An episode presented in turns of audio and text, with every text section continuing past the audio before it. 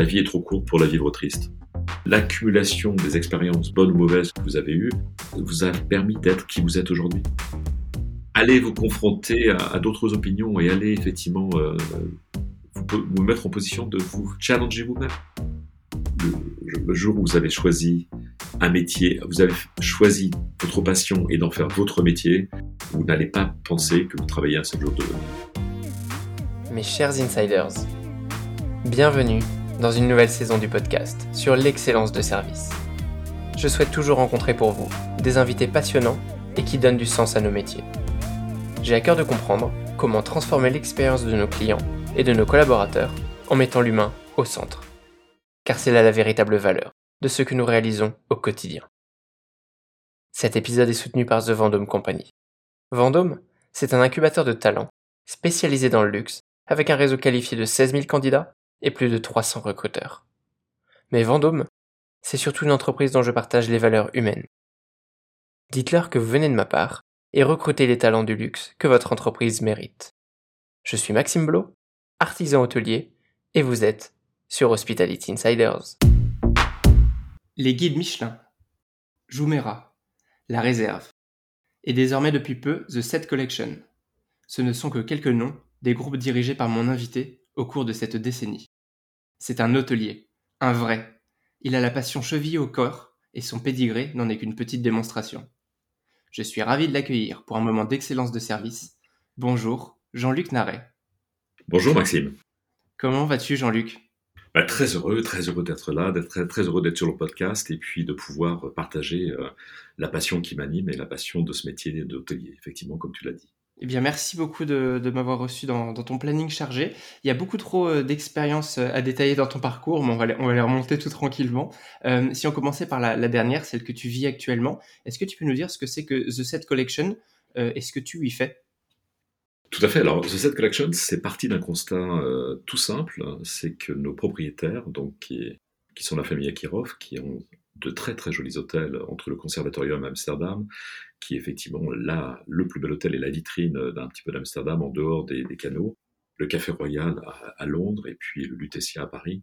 Avec ces hôtels, on décidé euh, de créer en fait une collection qui est d'ailleurs comme un grand nombre d'hôtels, la Dorchester Collection, la Haute Collection, mm-hmm. et bien de créer en fait un regroupement qui va reprendre les hôtels, mais non seulement ceux qu'ils euh, gèrent, qui, dont ils sont propriétaires, mais également d'autres euh, hôtels qui ont envie de rejoindre notre collection. Et en fait, la, force de frappe et la force de la Set Collection, c'est de pouvoir offrir euh, à nos clients et partenaires en fait une, une force de, de vente, euh, un site web, euh, un GDS, enfin toute la, toute la mise en avant que l'on fait pour nos propres hôtels, et bien de leur offrir pour leurs hôtels Donc, autrement dit, un, un, grand nombre d'hôtels ou de propriétaires hôteliers qui ne sont pas très heureux aujourd'hui mmh. des services qui sont proposés par par Leading, par Relais Château ou par Small Luxury, euh, commencent à taper à notre porte pour venir nous rejoindre. Et l'idée, c'est d'avoir une collection d'hôtels un peu indépendants dont les propriétaires sont euh, vraiment des passionnés, passionnés de leur métier et ils souhaitent garder le nom sur la porte, ils souhaitent garder euh, la présence dans leur ville et dans leur... Mais on les aide à, devenir connus à mmh travers le monde, puisque principalement, ce sera une collection qui aujourd'hui est de quatre hôtels. Quatre autres viennent nous rejoindre d'Asie dès la première semaine de janvier. On aura une petite trentaine en fin d'année et en gros, si tout va bien, 120 à 130 euh, dans trois ans. Donc mmh. vraiment un par destination. D'accord. Parce que là, c'est une, collection qui est toute récente, hein, si, j'ai bien compris.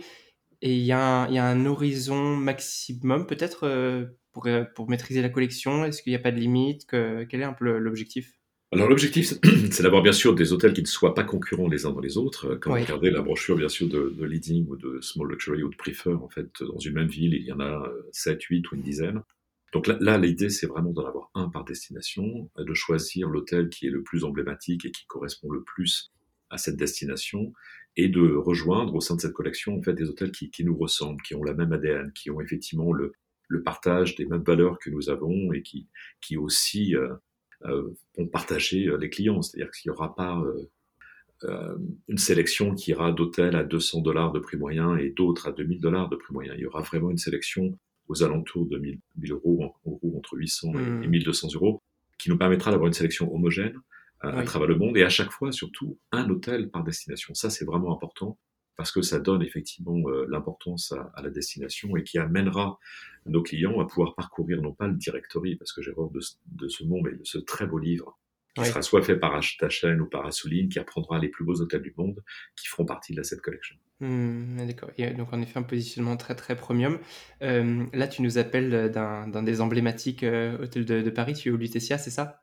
Là, je suis au Lutetia, qui est effectivement le seul palace de la rive gauche, euh, qui a une histoire absolument fabuleuse, qui a été racheté par euh, la famille Akirov il y, a, il y a quelques années. Ils ont fait des travaux mais colossaux, puisque mmh.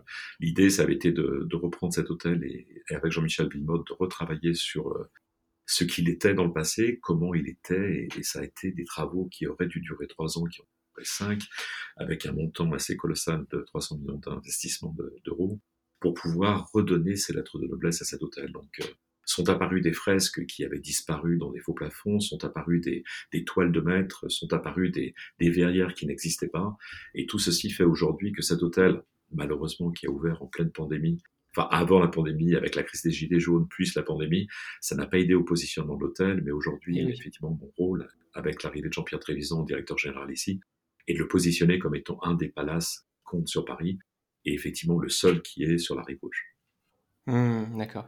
Donc euh, tu, as, tu as cité un nom emblématique euh, des palaces parisiens euh, avec Monsieur Trévisan.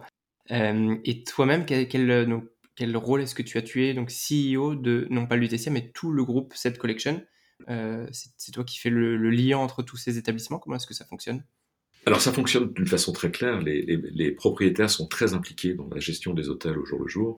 Donc, ce qui veut dire que les trois directeurs généraux, aussi bien euh, Roy Thomason, qui dirige le conservatorium, que Guillaume Marly, qui est avec nous depuis cinq ans et qui dirige le Café Royal, ou Jean-Pierre Trévisan, qui vient de nous rejoindre euh, il y a trois, trois mois mmh. euh, pour diriger le, le, Lutetia, sont en prise directe avec les propriétaires. Donc, véritablement, Monsieur Akirov et son fils Georgie gèrent les hôtels au jour le jour et de façon comme des propriétaires très impliqués dans leur métier. Et ça, mmh. il faut leur laisser le rôle et, celui-ci leur appartient. Le mien est, de faire effectivement un lien entre les, hôtels de la collection et puis aujourd'hui de développer cette collection, c'est-à-dire d'aller rechercher de nouveaux hôtels qui vont nous rejoindre, qui partagent ces mêmes valeurs. Alors effectivement, euh, un grand nombre d'entre eux ont déjà été sélectionnés, un, nombre assez intéressant vient de taper à notre porte. Et le but, effectivement, c'est de développer cette collection dans laquelle moi, je serai effectivement le, CEO de cette collection qui sera, euh, bah, on va dire, une collection des plus beaux hôtels indépendants du monde. Mmh. Tu, as un, beau calendrier de voyage devant toi, à mon avis. C'est comme toujours, dès l'époque du guide Michelin, j'avais fait un tableau Excel qui commence le 1er janvier, qui se termine le 31 décembre et qui est très coloré en fait. Chaque, euh, chaque semaine est, a une couleur bien particulière. Alors moi j'ai des couleurs qui sont liées aux hôtels euh, dont je m'occupe aujourd'hui mais j'ai effectivement un grand nombre de couleurs inconnues encore, qui sont les hôtels, euh, qui rejoindront notre collection très vite. Oui, j'imagine. Tu, viens juste de, parler des guides Michelin, et je, voudrais euh, en profiter pour euh, remonter sur ton parcours. Tu as été, je, crois, à la tête des guides Michelin, tu as dirigé beaucoup de maisons. Comment est-ce que, je ne sais pas si on, aura le temps de parler sur, de toutes les expériences, mais peut-être les plus emblématiques, Comment est-ce que tu en es arrivé là? Comment est-ce que tu t'es construit euh, dans ta vie euh, d'hôtelier passionné? Et, même si on devait prendre un peu au, commencement, comment est-ce que tu es tombé dedans? Alors, je suis tombé dedans étant tout petit, mais non pas parce que mes parents étaient, euh, étaient hôteliers, comme un grand nombre d'hôteliers à qui ça arrive, mais, mes parents, ils étaient au contraire pas hôteliers. Et quand on visitait les, on visitait les villes européennes, ils avaient qu'une envie, c'était de me montrer les musées. Et moi, je n'avais déjà qu'un désir, c'était d'aller visiter les hôtels. Mmh. Donc, tout petit déjà, je me souviens euh, avoir, être heureux euh, à 4 ans ou 5 ans d'être dans les restaurants. J'étais fils unique.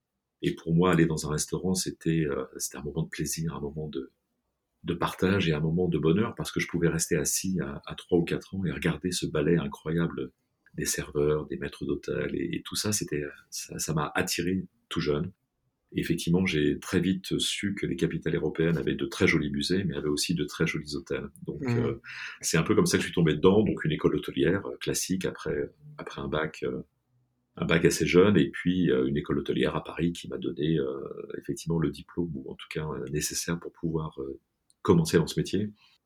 Et à l'époque, je ne sais pas si il fallait bien sûr apprendre l'anglais, donc je suis parti une année en Angleterre, ensuite je suis parti une année en Amérique du Sud pour apprendre l'espagnol. Et puis très rapidement, euh, il fallait vite faire un service militaire que j'ai euh, eu la chance de faire euh, sur les avions du, président à l'époque qui s'appelait Lesterel. Et donc voyager déjà très vite aller découvrir de nouveaux continents, aller partir et découvrir la Polynésie française, la Nouvelle-Calédonie, ces Hmm. territoires un peu oubliés. Et ça m'a donné très vite une envie de voyager. Et puis rapidement, ben, ça, ça, ça va très bien. Il suffit de répondre à une annonce et, et j'ai eu le premier poste et c'était un poste fabuleux puisque c'était le 25 mai 1981 qui était l'ouverture de l'Ant Express, le train Incroyable. qui faisait Londres-Venise, 82 pardon. Et euh, j'ai eu la chance d'être à bord de ce train pour pouvoir effectivement euh, en diriger la restauration et puis très rapidement en, di- en diriger le train. Donc je me suis re- retrouvé à, à 22 ans directeur du train de l'Orient Express et ce pendant deux ans avec un monsieur qui s'appelle Claude Ginella qui était directeur général de l'époque et qui m'avait effectivement donné ma chance à, à cet âge-là Hmm. et je, je le remercie tous les jours. Donc ensuite la carrière a été rapide, Bora Bora, euh, numéro 2 d'un hôtel à Bora Bora puisque l'appel des palmiers et des cocotiers était plus fort et il m'a Oui. donné envie de repartir.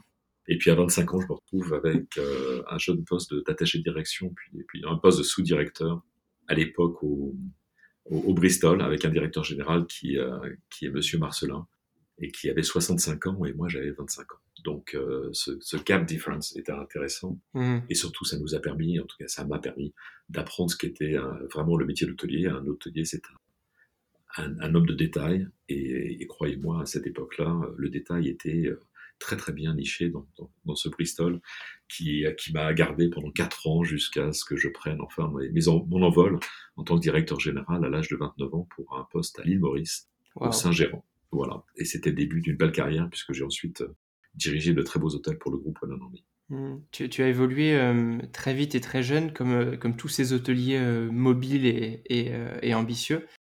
Ce serait quoi le fil conducteur à chaque fois de, de ta carrière? Qu'est-ce qui t'a motivé à aller d'une expérience à une autre?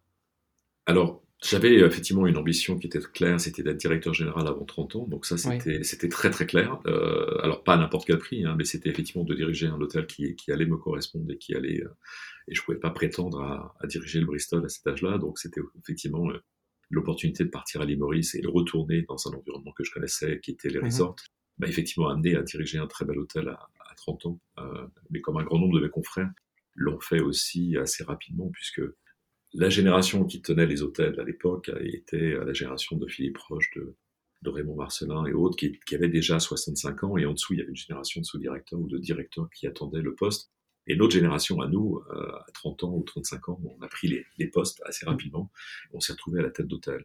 Et je crois que ce qu'il faut surtout, c'est euh, ne pas ne pas avoir une volonté, avoir une volonté effectivement de pouvoir évoluer, mais ne pas être rigide et ne pas être fermé sur les opportunités qui s'ouvrent, euh, qui s'ouvrent à vous, parce que la vie, elle est faite d'opportunités, elle est faite de trains qui passent. Est-ce qu'on monte dedans ou on monte pas dedans Et donc, effectivement, c'est à ce moment-là que c'est intéressant. L'expatriation à l'île Maurice, je n'arrête pas de le dire, c'est la, c'est l'expatriation la plus facile.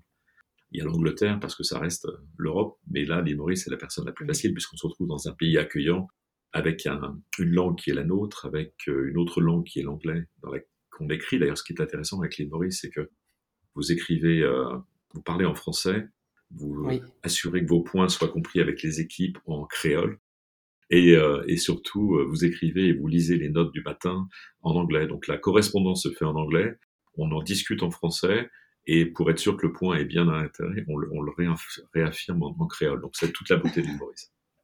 Ça doit être un management assez particulier, j'imagine. assez particulier, mais aussi c'est un très beau management parce que ça m'a permis à l'époque, à, à 30 ans, d'avoir un vrai laboratoire. J'avais euh, la chance d'avoir un des plus beaux hôtels à l'époque de, resort, le One Only Saint-Gérand. Et c'est vrai qu'on avait la chance de pouvoir développer euh, avec les équipes, on avait euh, plus de 600 personnes, des Mauriciens, et, et c'était un laboratoire continu. En fait, on a travaillé sur des, euh, sur des, on a échangé les, les, les départements, on a fait en sorte que les départements, euh, les points de friction, eh bien les, les gens de la réception puissent passer en housekeeping pendant quelques temps, euh, que les euh, que les housekeeping puissent passer au niveau des ingénieurs pendant quelques temps. Et en fait, c'était intéressant de voir euh, le, le, point de vue de l'autre côté, puisque les, les, points de friction dans un hôtel, on les connaît, sont toujours la Mmh. même, la salle, la cuisine, euh, le housekeeping avec l'engineering, la réception avec le housekeeping, et, et de pouvoir les faire évoluer, les faire changer de département, a été très très bénéfique. Et nous, ça nous a permis de faire de créer la première école, de créer, de créer des premiers cours de langue euh, importants et qui étaient gratuits pour tous nos, tous nos équipes. À l'époque, il y avait un jeu qui était question pour un champion qui débutait avec Eh oui. Julien Lepers.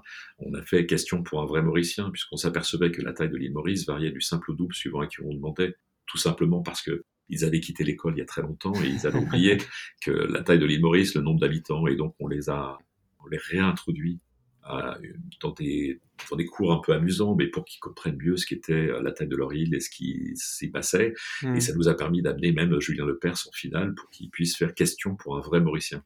Voilà, donc c'était un côté un peu ludique, mais c'est une manière d'apprendre, une manière de développer des équipes euh, avec eux, parce qu'on ne fait rien sans les équipes qui sont à nos côtés et qui, qui travaillent avec nous. Mmh, complètement. L'humain est toujours euh, au cœur du sujet, n'est-ce pas? Absolument. Et alors, euh, là, on est encore avant les années 2000, si, j'ai bien suivi le... Oui, bah, l'île Maurice, après, ça part, ça part l'île Maurice, c'est l'Ocean Club Bahamas, c'est Atlantis, euh, effectivement, au Bahamas encore pour sur le Kessner, autour à la case Paris avec le Trianon Palace à Versailles que je dirige pendant quelques années. Je repars à nouveau créer mon propre hôtel à l'île Maurice avec des investisseurs de Singapour mmh. qui s'appelait The Residence à l'île Maurice. Et là, à 40 ans, on me propose le plus bel hôtel du monde. Et donc, c'était euh, c'était le fameux Burj Al Arab à Dubaï, eh où j'arrive euh, dans un environnement absolument incroyable. Gérald Lelès me montre cet hôtel qui était d'une architecture folle. Et c'est vrai, je fais waouh en arrivant euh, devant l'hôtel. À l'intérieur, je fais plutôt wow. J'aimais pas trop la déco, c'était pas mon style, c'était effectivement un petit peu too much. Mais ça se voulait à l'époque le, le, premier 7 étoiles, puisque c'était comme ça qu'il s'était positionné, qui ouvrait à Dubaï. Et, euh, et encore une fois, un cours de circonstances fait que dans cet hôtel, en préouverture, euh, je rencontre euh, un Irlandais qui me dit Mon avion vous attend, vous emmène à Londres. Là, le Londres, vous aurez un billet pour monter sur le Concorde et aller à l'île Barbade. Et j'ai un projet, et avant que vous puissiez signer la, la direction générale de cet hôtel, j'aimerais que vous réfléchissiez et veniez voir mon projet. J'ai pas hésité. Il y en a un, c'était un, un, hôtel terminé, les clés en main, il fallait juste le prendre et le diriger. Ouais. L'autre, c'était un trou béant et il fallait construire un, un hôtel mhm. qui était mythique, qui était le Sandylane, qui était un des plus beaux hôtels euh, des Caraïbes, qui avait été entièrement euh, détruit pour être reconstruit à l'identique et encore plus bas. Et donc ça, c'était un challenge exceptionnel. 450 millions de dollars et deux ans plus tard, on a construit un des plus beaux hôtels qui était le Sandylane à Barbade. Enfin, comment est-ce que tu trouves à chaque fois l'énergie de te lancer dans tous ces nouveaux projets? Enfin, on, peut l'imaginer, hein, c'est une ampleur euh, phénoménale. Ça doit être du travail jour et nuit, presque 7 sur 7. Euh, comment est-ce que tu trouves les, ressources? Qu'est-ce qui, peut presque te motiver à chaque fois, te relancer dans, ces nouvelles euh, aventures? Je crois d'abord la passion. La passion, c'est euh, c'est pas seulement l'énergie, l'excitation, euh, tout ce qu'on peut y mettre. Euh, mm. La passion, c'est c'est une partie de soi-même, c'est une partie de notre âme. C'est on, on, dit toujours que quand on, on déménage, on, on, laisse une partie de notre âme derrière. En tout cas, quand on ouvre un hôtel, on, laisse une grosse partie de notre âme à l'intérieur. Et c'est vrai que créer a toujours été pour moi la partie la plus intéressante de notre métier. Créer, développer, construire. Euh, pour la partie hardware et puis après mettre en place, euh, je dis toujours que notre métier, c'est de, c'est de vendre du rêve. Euh, on n'est pas là pour vendre des chambres d'hôtel, on est là pour vendre du rêve. Et dans un resort, c'est effectivement faire en sorte que ce rêve devienne réalité et quand les clients nous quittent, qu'ils deviennent des souvenirs. Et donc, c'est fabriquer une, une, équipe autour de soi, leur donner effectivement la vision, leur donner euh, l'étoile polaire où on va partir, leur dire voilà exactement ce qu'on va construire ensemble et faire en sorte qu'on puisse le faire et qu'on y arrive. Et c'est aussi bien valable sur des hôtels qui sont en, construction que sur des hôtels qui sont en réouverture ou que sur des compagnies comme, comme le Michelin, euh, qui sont des compagnies euh, historiques euh, depuis plus de 100 ans, mais qu'on amène vers de nouveaux continents, vers de nouveaux horizons. Et, justement, comment est-ce que tu, tu diffuses cette même passion, cette même vision depuis la tête tout en haut, toi qui, qui dirige un groupe, jusqu'à tout en bas les équipes? Quels sont tes relais et comment est-ce que tu peux avoir la garantie que cette même qualité, cette même vision est bien transmise? Bah, la passion, d'abord, elle est communicante. Euh, déjà, euh, ce qui est intéressant, c'est quand on, rencontre, euh, on rencontre quelqu'un, ça commence déjà par le recrutement, ça commence par les personnes que l'on recrute. On, essaie d'avoir, je prends l'exemple même du, du Sandilène, on essaie de trouver des gens qui ont une attitude et après on va les former pour. on avait cette attitude de dire que we, we hire for attitude and we train for skills.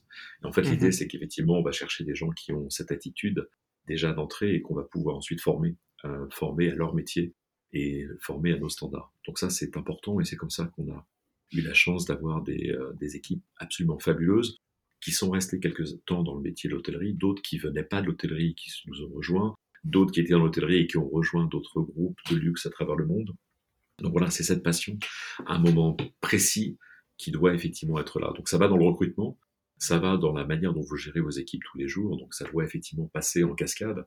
Euh, si vous n'avez pas l'énergie le matin euh, dans votre briefing ou dans votre morning meeting, ben effectivement, ça va pas forcément euh, aller dans la journée. Donc, euh, je reprends des exemples tout bêtes, mais pendant une époque de construction, pendant une époque de, de pré-ouverture, euh, je faisais une newsletter quotidienne quotidienne qui sortait de, de, mon bureau et qui donnait un peu la trame pour la journée et qui montrait à nos équipes qui étaient diffusées à 600, 800, 1000, 1000 personnes, euh, effectivement ce qu'on allait faire dans la journée, d'où on venait et comment ça s'appelle, et avec des, des, objectifs très clairs, et chacun avait la même philosophie. Chacun partageait cela dans ses équipes tous les jours, mm. et ça allait jusqu'à euh, jusqu'à la, la devise qui était sur le bureau où on devait se retrouver, et en fait, on se retrouvait jamais au même endroit. C'est-à-dire que le meeting euh, du matin, il n'avait pas lieu dans un bureau fermé, mais il avait lieu euh, sur la plage, il avait lieu sur le toit de l'hôtel, il avait lieu euh, dans l'hôtel en face pour qu'on voit comment l'hôtel était vu de l'hôtel d'en face. Il y avait lieu sur le parking. Enfin voilà, c'était pour changer le point de vue en fait en permanence des équipes. Et ça, c'est important. Et cette passion, une fois qu'elle est communiquée, crois-moi, elle est communicative. C'est-à-dire que chacun d'entre eux après apporte la même notion, la même passion. Et puis le jour où la passion n'existe plus, bah, il faut faire autre chose. C'est comme dans un mariage. Euh, il faut soit arriver à raviver la flamme. Si on n'arrive pas à raviver la flamme, il faut il faut mieux faire autre chose et partir plutôt que de laisser euh, laisser les, les, mauvais sentiments arriver. Donc la passion, elle est, elle, est, elle, est, elle est là, elle est présente. Et le jour où on n'a plus cette petite flamme dans l'œil, ben, on fait autre chose et, on va chercher un, un, mm. une nouvelle envie, une nouvelle passion. Mais c'est un, un, bon parallèle, je, je, me retrouve pas mal dedans et, je l'utilise assez souvent en effet. Mais la passion, complètement, c'est une valeur, je pense, que, que toi et moi et beaucoup d'hôteliers on partage et c'est quelque chose qui, euh, qui transpire vraiment, je trouve, dans ce métier, euh, plus qu'ailleurs. Euh, je, trouve que, et on l'entend très bien dans ce que tu racontes, il y a une, une dévotion, euh, il y a un réel amour euh, pour tout ce que tu fais, pour les, les gens euh, avec lesquels tu, euh, tu travailles. Et, et, en effet, on peut que s'imaginer que tout ça ça, ça ça, transpire auprès de tout le monde. Moi, je préfère mourir de passion que de mourir d'ennui. Je crois que c'était Vincent Van qui disait ça. Ah, c'est... je suis entièrement d'accord avec toi. Est-ce que, avec, avec tout le recul de ta carrière, tu as vu quand même, puisque tu, tu, faisais des parenthèses de, de management, une évolution sur les rapports humains, la, façon de diriger aussi. Euh, J'imagine que tu diriges pas aujourd'hui en, en 2021-2022 comme tu dirigeais peut-être dans les années 90. Qu'est-ce que, euh, selon toi, a, évolué Qu'est-ce qui a changé en fait, euh, soit au niveau des générations, soit au niveau du management, euh, ou des deux? Alors, ce qui est intéressant, c'est que le, management pré précédent, en fait, euh, des hôtels dont on parlait justement, je me souviens quand j'ai annoncé à, Raymond Marcelin, 65 ans, euh, que j'avais, j'allais le quitter pour prendre un poste de directeur général. Il m'a appelé dans son bureau, grand bureau du Bristol, directeur général, où il était, il était derrière. Mm -hmm. Il m'a dit Jean-Luc Marais, vous allez maintenant, je voulais vous recevoir dans mon bureau parce que vous allez maintenant comprendre ce qu'est la solitude d'un dirigeant. Et ces paroles m'ont glacé mm. parce que je n'ai jamais, à aucun moment, senti la solitude d'un dirigeant. Pour lui, il était dans sa tour d'ivoire, il était tout seul et c'était lui contre le reste du monde. Et en fait, au contraire, c'était la génération bien, bien avant. Et, et, je crois que ma génération, et on essayait de transmettre, en fait, au contraire, de dire que notre métier, c'est un métier de passion. Un métier de passion. On n'a on pas attendu d'avoir ce poste et d'avoir ce, ce, bureau. D'ailleurs, très souvent, j'ai jamais de bureau. Très souvent, je ne suis pas dans un bureau. Là, je suis dans un bureau aujourd'hui pour pouvoir qu'on puisse se parler. Mais oui. je suis, euh, par exemple, quand je suis au Lutetia, je suis avec un, avec mon mobile, avec mon portable, et je m'installe dans un coin du salon, dans un coin du bar, euh, dans un coin du lobby, et je regarde, je regarde avec passion comment, euh, comment ce ballet se déroule. Et, et je crois qu'il faut être accessible, il faut être là, il faut être présent et surtout pas se cacher dans des, euh, dans des, euh, dans des bureaux comme c'était le cas de la génération précédente. Et d'ailleurs, Sol Kastner, qui, euh, qui a monté tous les hôtels One Only, avait souvent oublié, avec raison, de mettre des bureaux pour les directeurs généraux dans ces hôtels.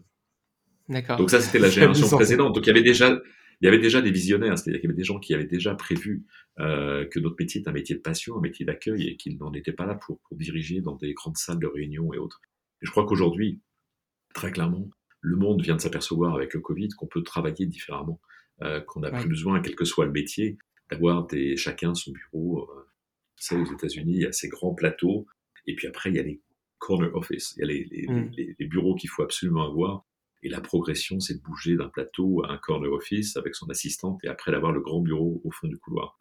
Euh, bah non, ça c'est plus comme ça et fort heureusement, et que ce soit dans, les, quelques entreprises, qu'elles soient, on s'est aperçu qu'on peut travailler en commun, qu'on peut avoir des salles de réunion mais qu'on n'a plus besoin d'être d'être présent et d'être présent dans un bureau. Dans un hôtel, c'est un peu différent.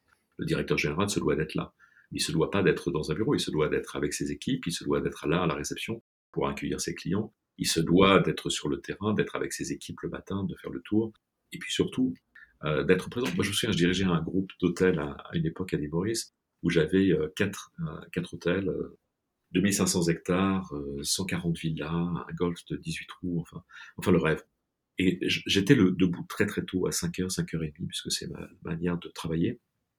Et je répondais à tous mes mails. Et donc j'envoyais à 5h30, 5h35, 5h45 des mails à la totalité de mes équipes. Et en fait, j'ai très vite vu qu'il voulait me répondre à 5h47 quand il se réveillait. Alors je lui ai dit, écoutez, si vous répondez avant 11h du matin, vous êtes viré. Il disait, mais pourquoi? Je lui dis simplement pour une simple et bonne raison, c'est que moi, je, suis seul, je suis dans ma maison, j'ai le temps de pouvoir faire ces, envois. Et je vous demande à vous, par contre, d'être présent sur vos hôtels, d'être présent avec vos équipes, faire vos arrivées, faire vos départs, faire votre petit déjeuner, et ensuite, après le petit déjeuner, après les rendez-vous que vous avez pris, à partir de 11h, vous pouvez me répondre. Méthode radicale, mais qui a le mérite de fonctionner plus un seul mail jusqu'à 11h. Exactement, sauf si c'est urgent et je vous demande de répondre rapidement, mais en, gros, voilà. Et, je crois que c'est important de voir qu'on a.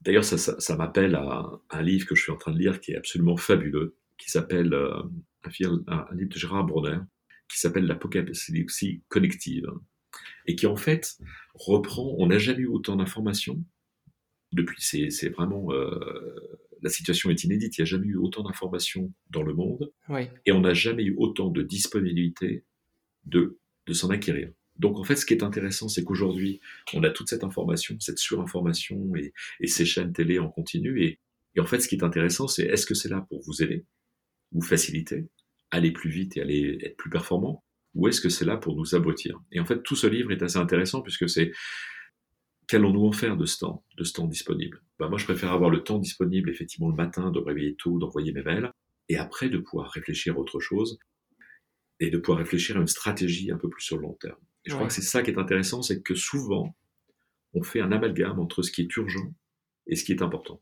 Complètement. La fameuse euh, matrice d'Eisenhower pour euh, classifier tout ça, je le cite souvent. Ouais. Exactement. Euh, j'ai une question qui me taraude euh, à travers tout ce que tu dis et, encore une fois tout le temps que tu investis dans ton travail. Comment est-ce que euh, on arrive à gérer son travail et sa vie familiale quand on voyage autant, quand on est autant présent dès 5h30 sur ses emails et autres Comment est-ce qu'on arrive à combiner? Si tu devais parler aux, aux, jeunes managers qui sortent d'école, enfin futurs managers, euh, et leur donner un conseil. Voilà, réussissez votre vie professionnelle, mais réussissez aussi votre vie personnelle. Euh, quel conseil est-ce que ce serait? C'est tout à fait judicieux et c'est vrai que c'est souvent, euh, on, voit des jeunes qui sortent de l'école, qui sont ambitieux, qui n'ont qu'une volonté, c'est de effectivement faire leur carrière et puis se retrouvent, homme ou femme, à 40 ans à rechercher l'âme sœur et ils n'y arrivent pas. Donc je crois qu'il faut effectivement d'abord, un, vous le saurez très vite quand vous avez la personne idéale à vos côtés, puisque c'est celle ou celui qui sera à vos côtés et qui vous aidera à construire, parce que c'est effectivement ça, on construit. Ensuite, j'ai eu la chance d'avoir une femme exceptionnelle et, des enfants qui m'ont accompagné tout au long de ma carrière, donc ça a été, euh, c'était fabuleux parce qu'ils ont effectivement voyagé, ils sont nés à l'île Maurice, ils ont grandi euh, aux Bahamas, ils ont euh, côtoyé les, tous, les, tous les pays et tous les endroits où je, je les ai emmenés. Et c'est vrai qu'à l'âge de je crois qu'à l'âge, euh, quand ils sont rentrés en France pour le, quand j'ai appris le guide Michelin, ils avaient 10 ans, ils avaient déjà parcouru plus de 70 pays à travers le monde, euh, dans hmm. des conditions bien sûr fabuleuses, mais dans des conditions aussi différentes. Euh, je me souviens d'un voyage en Afrique où effectivement on logeait toujours dans des beaux hôtels, puisque avec papa on a la chance de loger dans tous les très beaux hôtels. Mais la vie n'est pas vraiment celle-ci, il faut leur montrer aussi l'autre côté. je m'étais arrêté dans un village et j'avais effectivement demandé visiter ce village que je connaissais bien d'ailleurs. Et c'est vrai que quand on a des enfants qui ont 8 ans et, 10 ans et qu'ils vivent et qui voient vraiment comment les, le village africain fonctionne, et je me souviens d'avoir vu cette, ces deux petits bouts, euh, mes deux jumelles, qui regardent le chauffeur qui nous accompagnait à l'aéroport en demandant d'ouvrir le coffre, ont ouvert leur valise et ont sorti toutes leurs affaires de leur valise. Et je leur dis, mais vous faites quoi? Elles me disent, ben, nous on a tout, eux ils n'ont rien, est-ce qu'on peut leur donner? Et là, j'ai regardé ma femme et je me suis dit, à 8 ans et 10 ans, que les enfants réagissent comme ça, je pense qu'on les a effectivement bien élevés. c'est une, une, belle démonstration et, et en effet, tu, tu, as raison, on fait un métier où, où on, vend du rêve, il faut pas oublier qu'en dehors, il y a aussi une, une autre réalité et c'est bien de la côtoyer pour mesurer le, justement le, rêve et la chance qu'on a de pouvoir travailler là où on travaille. Et mes enfants d'ailleurs travaillent aujourd'hui comme ils le souhaitaient, euh, très clairement, ils, ils, ont voyagé ensuite à travers le monde euh, pendant deux ans, euh, backpack et ainsi de suite, et, en fait ont décidé tous les deux, l'une travaille comme spécialiste de l'Inde en Allemagne, et, l'autre a toujours voulu être travailler dans une ONG et a travaillé pour l'ONU, pour le, la commission des, droits européens en tant que juriste. Donc voilà, elles ont toutes les deux suivi leur passion euh, avec beaucoup de talent et beaucoup de brio. Oui, oui. Passion un peu inspirée par, euh, par le côté paternel, très certainement. Mais pas dans l'hôtellerie. oui. Elles, avaient peut-être envie aussi d'avoir un peu de temps libre pour pouvoir. Euh, mais, mais, pour revenir à la question, c'est clair qu'il faut, il faut savoir effectivement combiner cette. Alors c'est jamais très évident, mais ça revient à ce qu'on a dit juste avant. Voir ce qui est urgent et voir ce qui est important. Absolument. Euh, et, et c'est à nous de savoir à un moment savoir couper, euh, savoir couper son téléphone portable, savoir euh, profiter des moments avec la famille. Il n'y a rien de pire, vous savez, quand vous êtes à la chance d'être dans nos métiers avec avec des clients du monde entier, avec des prix moyens qui sont de folie, et, et on voit souvent dans des dans des dîners des, des couples qui ne se parlent pas, qui sont soit sur Instagram ou soit qui répondent à leur mail et qui ne profitent absolument pas du mmh, moment présent. Qui vivent pas l'instant présent. Je crois qu'aujourd'hui, c'est ce qu'on dit, c'est que Hier, c'est history, donc c'était euh, yesterday was history. Mm. Euh, today is a present. C'est vrai que c'est un présent, donc c'est une, une, nouvelle journée, donc on va en profiter parce que on va pas sortir vivant de cette vie. Je crois qu'il faut le savoir, que ce soit avec le Covid ou pas. Il y a une échéance qui arrive. Il faut mm. être sûr que puisse, on puisse profiter du présent. Et on ne sait jamais si le demain sera là. Et effectivement, euh, et, demain c'est un gift. Demain c'est quelque chose, c'est encore un cadeau. Donc qu'est-ce qu'on va faire de ce cadeau? Et c'est pour ça que ces journées, elles doivent être euh, passionnantes, elles doivent être passionnées, elles doivent être remplies de, bien sûr, de professionnalisme, mais surtout aussi jamais se prendre au sérieux. Je crois que la, plus belle euh, des récompenses dans notre métier, on ne sauve pas des vies. On n'est pas médecin, on n'est pas chirurgien. On est là hmm. pour donner du plaisir, que ce soit un chef, que ce soit un directeur d'hôtel, que ce soit quelle que soit la profession dans laquelle on est, on est là pour donner du plaisir. Donc donnons du plaisir. Et j'ai horreur de voir ces directeurs généraux de resort n'ont jamais aucun moment qui sont soit sur leur téléphone, ils n'osent pas la pour Non, vous allez avoir un métier. Votre métier, c'est juste de faire en sorte que vos clients se sentent bien. Donc, vous n'allez pas les stresser avec un appel ou un téléphone qui va sonner dans votre poche où vous allez simplement regarder. Non, vous allez passer du temps avec eux. Et après, vous allez pouvoir faire ce que vous faites, c'est votre métier. Mais ça fait partie de votre métier, de passer du temps avec eux et de leur donner des souvenirs et des souvenirs absolument incommensurables dont ils vont pouvoir parler à leurs enfants, leurs petits-enfants et à leurs amis qui deviendront à nouveau vos clients. Mmh on fait quand même vraiment un métier incroyable. Quand, tu le résumes comme ça, je, me revois au début de, ma carrière où j'avais des étoiles dans les yeux et je continue d'en avoir dix ans plus tard, euh, à se dire en fait oui, en effet, on, vend du rêve euh, et, c'est beau bah, de, transmettre ça parce que finalement c'est juste de, l'émotion. Mais transmettre, c'est exactement ça. Transmettre, c'est important. Je dis que de 20 à 30 ans, on fait son éducation. Oui. De 30 à 50, on fait sa réputation. Et après 50, on travaille sur sa transmission. Notre rôle maintenant à nous tous, c'est de transmettre, transmettre aux générations futures, de transmettre ce qu'on leur a appris, ce qu'on a pu donner. Alors j'ai commencé la transmission à l'âge de 30 ans, j'ai commencé un peu plus jeune, mais c'est vrai que c'est important de pouvoir transmettre. Euh, et transmettre, comme disait mon papa, c'est quoi l'expérience? Ben, C'est le total de toutes les conneries qu'on a fait dans une vie. Ça, c'était sa phrase à lui. Mais effectivement, il faut bien reconnaître de ses erreurs. De management, hein. C'est une bonne phrase de management. et il faut bien reconnaître de ses erreurs parce qu'on grandit de ses erreurs. Oui, complètement. Et il y avait autre chose, alors je ne sais pas si je peux le généraliser euh, sur tous mes invités, mais, mais quand même, je, euh, je recentre à ce que tu dis. On a, je dis on parce que je me, je, retrouve énormément dans, tout ce que tu dis, aussi une perception euh, assez fine du fait que c'est une vie, on n'en a qu'une, il, faut, il faut la vivre pleinement, au présent. J'aimais beaucoup ce, parallèle avec le, présent. Et il y a, y a, quand même un côté, si chez l'hôtelier, si on peut le généraliser comme ça, très épicurien, de vouloir justement profiter de cette vie-là, la croquer et la partager autour de soi. Et la partager finalement, c'est faire transpirer cette passion qu'on a euh, au, cœur de nous. Et, quand on parle, en fait, euh, bah, vraiment, j'ai l'impression bah, de, de, vivre toutes tes expériences euh, à travers toi. C'est assez fou. Non, c'est gentil, mais c'est vrai que les... je crois qu'on sera plus. C'était Mark Twain qui disait qu'on sera. dans 20 ans, on sera beaucoup plus déçu des expériences que l'on n'aura pas faites que de celles qu'on aura faites ou des pays qu'on aura visités, ou, voilà, ou des choses qu'on aura accomplies. Et c'est vrai que je n'hésite pas à dire à, tous les jeunes qui, soient, qui sont à l'école, qui sortent ou qui ont envie de, de croquer ce métier à, à pleines dents, ben croquez-le à pleines dents. Et faites en sorte d'aller, d'être curieux, d'aller chercher euh, un peu partout le savoir, parce que euh, l'école vous a donné effectivement euh, un diplôme, mais vous a pas appris, vous a pas donné le savoir. Et le savoir, vous allez l'acquérir non pas simplement en écoutant ceux qui vont vous diriger, mais ceux qui sont à vos côtés. Vous allez un livre que j'aime beaucoup de Robin Sharma, c'est The Leader with No Title. Et en fait, c'est vrai que vous allez avoir des leaders qui sont souvent dans des postes qui ne, ne sont pas des leaders, mm. euh, qui sont dans des postes euh, à la plonge, mais qui sont eux des leaders dans leur communauté, euh, qui sont des leaders parce qu'ils viennent d'une autre, d'une autre ethnie, qui viennent d'un autre endroit et sont considérés dans leur village où ils viennent en fait comme des leaders. Mais la position qu'ils ont ne leur donne pas. Allez écouter, allez parler avec eux, allez essayer de comprendre comment comment ils sont arrivés, comment ils ont émigré dans, dans, le pays, comment ils sont ils sont à nos côtés et comment ils ont pu nous aider. Et on va apprendre beaucoup. Je crois que, très clairement, euh, Dieu nous a donné euh, deux oreilles et une bouche pour une raison bien simple, c'est qu'on doit écouter deux fois plus qu'on doit parler. Mmh. Belle, euh, très bonne citation également. tu, tu, en as parlé en filigrane tout au long de, la conversation, mais Hospitality Insiders, comme tu le sais, c'est un podcast sur l'excellence de service. Comment est-ce que tu la définirais, cette excellence de service? Comment est-ce que tu la transmets au quotidien, même si je pense avoir quelques, éléments de réponse? Et euh, aussi toi, en tant que euh, client, quel est ton meilleur euh, souvenir finalement d'expérience et d'excellence de service? Je crois que l'excellence du service, c'est toujours celle qu'on n'attend pas.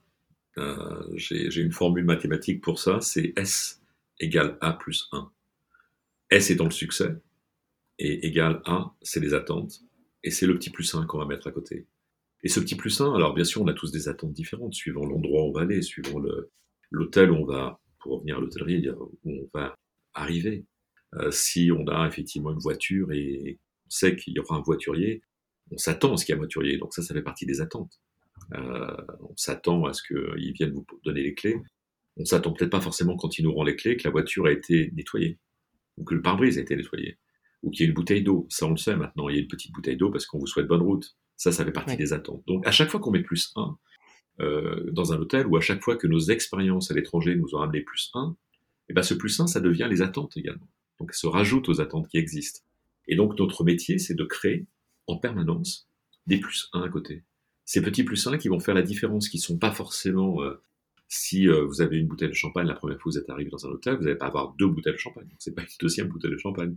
Ce qui va être intéressant, c'est la façon dont on va vous accueillir. Ça va être euh, la photo peut-être euh, de votre chien, parce que vous en parlez en permanence sur Instagram, et ben qui sera à côté de, à côté de votre, votre lit. Si euh, c'est toutes ces petites attentes, ces petites attentions qui vont permettre de définir une excellence de service.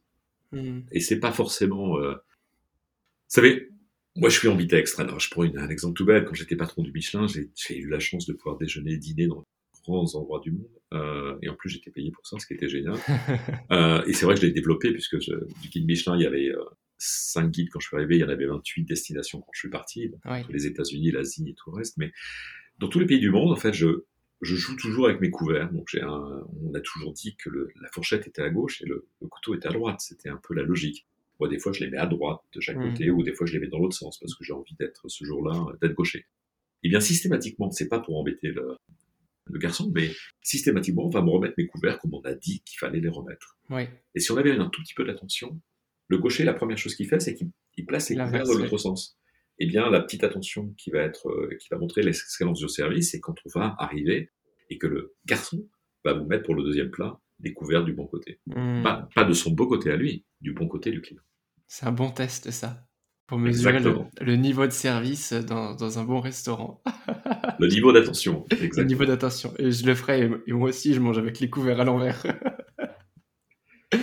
et euh, à, travers toutes ces, toutes ces expériences et, et, toute, ta, toute ta vie, comment est-ce que toi, tu continues de, de t'améliorer, de progresser, de te challenger euh, voilà, Quels sont un petit peu les, les outils que tu utilises pour continuer d'avancer? Bah d'abord, euh, je ne serai jamais dans ma zone de confort. Dès que je, quelque chose qui, qui passe devant moi et c'est une opportunité de découvrir, de découvrir un nouveau pays. Alors, c'est vrai, quand j'étais petit, mon, rêve, vrai rêve, c'était de faire un métier différent dans un pays différent. Donc un jour être dentiste en Amazonie et puis le lendemain être être ramasseur de poubelles en Antarctique par exemple. Voilà, c'était c'était c'était le rêve quand j'étais petit. Mmh. Alors je l'ai fait un petit peu d'une certaine manière puisque l'hôtellerie m'a amené à différents endroits et différents métiers et différents différents continents. Mais mais c'est vrai que je cherche en fait en permanence à des choses que je ne connais pas. Et je crois que c'était je crois que c'est Richard Branson qui disait lorsqu'on vous propose un, job, même si vous ne le savez pas, acceptez-le et vous aurez tout le temps d'apprendre. En fait, c'est, c'est tout à fait vrai. C'est-à-dire que très souvent, on attend d'être prêt euh, pour pouvoir faire quelque chose de nouveau. Ben non, allez-y. Parce que votre envie, votre appétit de découvrir de nouvelles techniques, de nouvelles choses, va vous donner en fait encore plus envie de le faire. Et vous n'avez pas la base, vous n'avez pas la technique, eh bien c'est pas grave, vous allez la chercher, vous allez la comprendre, vous allez l'acquérir. Et je crois qu'aujourd'hui, ce qui est le plus important, c'est d'avoir cette soif de connaissances. On a en plus la chance aujourd'hui d'avoir des outils mais fabuleux. Les podcasts, euh, les chaînes qui sont présentes euh, partout. Pour moi, la plus belle euh, découverte depuis, depuis 20 ans, c'est TED, TED.com. Je ne peux pas passer une journée sans avoir, plutôt de regarder un journal télévisé ou écouter les chaînes en continu, et eh bien d'avoir découvert de nouvelles choses sur Terre. Tout mmh. simplement pourquoi? Parce que c'est, ce sont des experts dans leur domaine, c'est 20 minutes à chaque fois, c'est une communauté juste incroyable, et en plus de la chance de leur dire, bah, surprenez-moi aujourd'hui et apprenez-moi quelque chose de nouveau. Et donc c'est vrai qu'aujourd'hui, où qu'on soit dans le monde, à partir du moment où on a une très bonne connexion Internet, on a surtout euh, la chance de pouvoir découvrir. Et puis si on n'a pas Internet, on a certainement des gens autour de nous qui peuvent vous apprendre toujours quelque chose. Et je vous promets, si vous parlez à quelqu'un que vous ne connaissez pas au moins une fois dans la journée, vous allez certainement apprendre quelque chose que vous ne savez pas. Oui, c'est tout à fait vrai. Et en effet, euh, TED est, une bonne bibliothèque pour, euh, pour euh, toujours s'enrichir. Je, fête les un an de, mon TEDx, donc j'ai beaucoup consommé de, vidéos justement pour, pour apprendre, et c'est fou la, quantité d'idées qu'il peut y avoir et qui arrivent à être transmises de, manière passionnante par, par des personnes en 10 ou 20 minutes maximum. C'est assez bouleversant à chaque fois je voulais créer TED Hospitality, euh, c'était juste avant le Covid, et je pense qu'on a effectivement dans ce, dans ce métier un grand nombre de, de talents, que ce soit les architectes, des designers, des chefs, des, euh, des hôteliers qui, peuvent partager leur passion, et, je pense que mm. TED Hospitality était effectivement euh, quelque chose dont on a réfléchi avec, avec quelques amis, dont Laetitia d'ailleurs, il faudra qu'on oui. ensemble. Laetitia Girard de, de, de Vendôme Compagnie, sans qui cette conversation aujourd'hui n'aurait pas lieu, à qui on, on rend hommage. Absolument. Et euh, Jean-Luc, euh, si on, faisait un, nouveau voyage euh, dans, le passé, si tu pouvais revenir en arrière, qu'est-ce que tu ferais différemment si tu pouvais faire quelque chose ou si tu voulais faire quelque chose différemment? C'est toujours une question intéressante parce qu'on a, on a toujours. Est-ce qu'on a des remords Est-ce qu'on a des regrets Est-ce qu'on ferait des choses différemment? Et c'est mmh. ce que j'essaie de, de donner comme philosophie de vie à mes enfants. Alors bien sûr, à partir du moment où vous avez pris une décision, ben, cette décision, c'était votre décision, quelle qu'elle soit. C'était le moment où vous l'avez choisie, vous l'avez prise, c'est le moment où vous avez euh, tous les éléments que vous aviez devant vous, vous ont permis de faire, de prendre votre décision en âme et conscience. Très clairement. Une heure après, la décision sera peut-être différente. Mais mmh. vous n'avez pas les informations qu'on vous a données à ce moment-là. Donc je crois que ce qui est intéressant, tout ça pour dire, c'est que on peut revisiter sa vie, on peut euh, apprendre de ses erreurs, on peut effectivement euh, refaire les choses différemment, mais ça ne changera rien. C'est-à-dire que l'accumulation des expériences bonnes ou mauvaises que vous avez eues vous a permis d'être qui vous êtes aujourd'hui. Et bien évidemment, avec la somme de connaissances que vous avez et que vous partiriez en arrière, vous referiez les choses différemment. Mmh. Mais si vous les aviez faites différemment à ce moment-là, est-ce que vous en seriez où vous êtes aujourd'hui? Certainement pas. Mmh. Donc je ne suis pas pour changer le passé, je ne suis pas pour, euh, pour avoir des remords ou des regrets. Euh, j'aurais beaucoup plus de remords euh, de ne pas avoir fait et tenté quelque chose, plutôt que des regrets d'avoir essayé. Mmh, complètement. Et puis, que, comme le disait si bien ton, ton père, de toute façon, c'est toutes, toutes, ces bêtises qu'on fait au fur et à mesure de sa vie qui, font, qui font nos expériences. au, au, cours de la conversation, tu as, cité quelques, livres. Est-ce que tu aimerais peut-être en mettre un en avant, un livre qui, est un petit peu celui qui te suit, un peu ton livre de chevet, euh, que tu lis et relis parfois, qui t'inspire? Alors des livres de chevet, j'en ai effectivement euh, beaucoup et qui sont ceux qui, m'ont accompagné euh, tout au long de ma vie. Mais c'est vrai qu'en ce moment, je suis, euh, euh, assez passionné par, euh, par ces livres de, de Gérard Bronner, tout simplement parce que il est tout à fait d'actualité aujourd'hui. En fait, euh, déjà à l'époque, quand il avait fait la démocratie des crédules, euh, quand il avait euh, Eh oui. déjà fait la déchéance de rationalité, tout ça, c'est effectivement, euh, ça revient à qu'est-ce qu'on va faire du temps disponible de nos cerveaux? Mm. Qu'est-ce qu'on va pouvoir en faire? Est-ce qu'on va l'utiliser à bon escient ou à mauvais escient? Est-ce que la totalité des informations, et on le voit par aujourd'hui ces algorithmes de Google qui, alors qui effectivement vous incitent à rester dans votre zone de confort, parce que bien évidemment, si vous allez faire des recherches sur un sujet particulier euh, sur Google ou sur YouTube, vous allez avoir encore des, des gens qui vont, d'autres qui vont venir vous rejoindre et qui vont effectivement être la même, la même chose, qui vont conforter votre opinion, qui vont pas la challenger à aucun moment. Et on voit effectivement que ces algorithmes aujourd'hui euh, nous amènent à, à penser euh, et à conforter notre mode de pensée. Ben, moi, je suis tout à fait différent. J'ai envie d'aller chercher des nouvelles, euh, des nouvelles idées. Euh, je lis pas un journal le matin. Je lis six journaux le matin. Je lis euh, de, de l'extrême droite à l'extrême gauche, en fait, euh, si vous voyez ce que je veux dire. Oui. Pour simplement avoir un, avoir, et puis de tous les pays, euh, parce qu'on a un point de vue différent. Je me souviens de la guerre du Golfe et de ces guerres un peu partout à l'époque où je travaillais pour son Altesse Lagacan. Euh, et j'étais bien sûr euh, principalement en, en Syrie, en Afghanistan, en Pakistan. J'ai ouvert des hôtels pour lui euh, dans, avec la Banque mondiale pour pouvoir euh, aider euh, ces pays à, à s'en sortir. Et, et je me souviens très bien de, de suivre ces, ces guerres. Suivons si vous la suiviez sur CNN ou si vous la suiviez sur Al Jazeera, c'était pas la même guerre. Et le seul qui avait encore à peu près une vision euh, claire, c'était euh, c'était BBC World. Mm. Mais je crois qu'aujourd'hui, effectivement, et c'est encore la même chose, c'est The Economist reste euh, la, la bible de référence de, des articles, puisqu'ils euh, ils sont signés. Mais après, c'est intéressant d'aller voir de chaque côté de l'échiquier ce qui est dit, ce qui se fait. Et, je crois qu'aujourd'hui, c'est ce qui nous manque, c'est cette curiosité. Et cette curiosité, il faut l'avoir dans le domaine qui nous, qui nous convient, mais aussi dans la vie de tous les jours. Ouais. C'est encore une fois aller, aller, aller dans le bus, dans le métro, euh, dans le restaurant, aller parler à des gens que vous ne connaissez pas Se confronter à allez vous opinions. confronter à, à d'autres opinions et Ouais. allez effectivement euh, vous, vous mettre en position de vous challenger vous-même, de sortir de cette zone de confort dans lequel on est. Donc oui, tous les livres de Gérard euh, Bronner en ce moment m'intéressent et, et j'ai la pile entière que j'ai euh, que été chercher à la librairie et je passe de un à l'autre en ce moment et, et c'est un peu mes livres de chevet du moment. Hmm. J'ai compris que ta journée commençait très tôt, elle doit en plus finir très tard pour avoir le temps de, de lire tous ces journaux, tous ces livres, d'être présent pour tous tes hôtels. Les, les, les, les journées sont longues, mais les nuits sont courtes. Mais c'est c'est aussi la beauté de la beauté de, de ce métier, c'est-à-dire que et ça, c'est pour tous les jeunes. Le, jour où vous avez choisi un métier, vous avez choisi votre passion et d'en faire votre métier, vous n'allez pas penser que vous travaillez un seul jour de votre vie. Hmm. Complètement. Une autre citation hein, à ajouter à la liste. Est-ce que d'ailleurs, en parlant de citation, il y en a une que tu te répètes un petit peu comme mantra, qui est celle que- qui te tient le plus à cœur euh, Laquelle ce serait?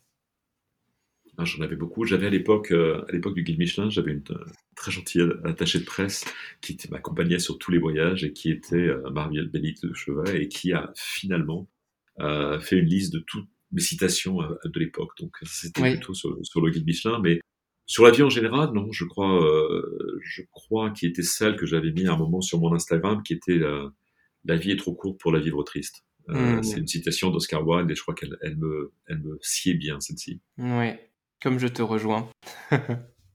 Euh, Jean-Luc, après toi, qui est-ce que tu aimerais euh, voir invité sur euh, Hospitality Insiders pour venir parler d'excellence de service et de tous ces sujets qui nous passionnent? C'est une, bonne question. Alors, qui j'aimerais écouter sur... ben, je vais tout, simplement quelqu'un qui est dans l'ombre, qui ne parle pas souvent, puisque c'est elle est à l'origine de, de ce podcast avec toi. Mais je pense qu'elle serait, euh, elle serait à même aujourd'hui, après toutes ces années d'expérience, de pouvoir parler euh, au mieux euh, du recrutement, des talents, des candidats et, et de, tout, de toutes les étapes qui sont importantes dans la vie de, de quelqu'un qui recherche l'excellence. Et j'ai bien sûr parlé de Laetitia Gérard, qui, qui, qui est à la tête de, de Vendôme, parce que je crois qu'aujourd'hui, elle est plutôt dans l'ombre, mais Ouais. la mettre en lumière mériterait qu'on l'écoute et qu'on l'écoute avec encore plus d'attention. Bien, écoute, Jean-Luc reste, reste connecté au podcast parce que je, je, m'arrangerai pour que Laetitia passe sur, un des épisodes d'Hospitality Insiders. On le disait en filigrane, en effet, tu es là grâce, à elle et grâce à Vendôme qui sponsorise. Et je te rejoins complètement, c'est important d'entendre des acteurs qui sont moins visibles pour venir, mettre en lumière la, passion de notre métier. Euh, maintenant, pour euh, les auditeurs euh, qui ont été comme moi passionnés par, par cette conversation, comment est-ce qu'on peut te contacter, même si ton planning est, est, très chargé, pour continuer un petit peu la conversation?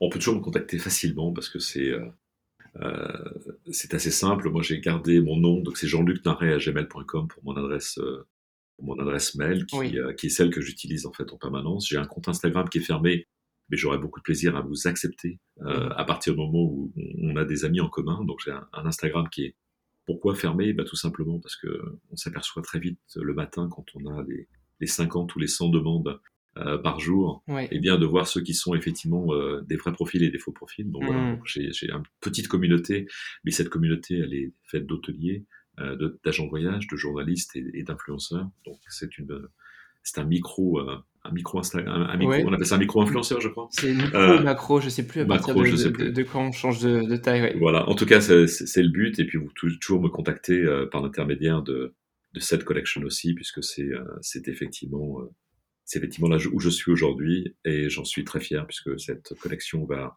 va petit à petit grandir et, et, et définitivement avoir un poids dans les, dans les quelques années qui arrivent. Mmh. On va suivre ça de, de très près. Euh, Jean-Luc, je voudrais te laisser le, mot de la fin. Si tu avais un, dernier message, en plus de tous les autres, à faire passer aux insiders, donc les insiders, ce sont les, auditeurs du podcast, euh, quel message serait-il? Quelles que soient les circonstances extérieures, euh, continuez à suivre votre passion, votre vision, et surtout dans des moments difficiles qu'on a connus dernièrement avec le Covid à travers le monde, avec cette cette, euh, ce point d'interrogation sur nos voyages euh, quasi quotidiens. Est-ce qu'on peut y aller Est-ce qu'on doit y aller? Eh bien, oui, allez-y, foncez, n'hésitez pas, on n'a qu'une vie.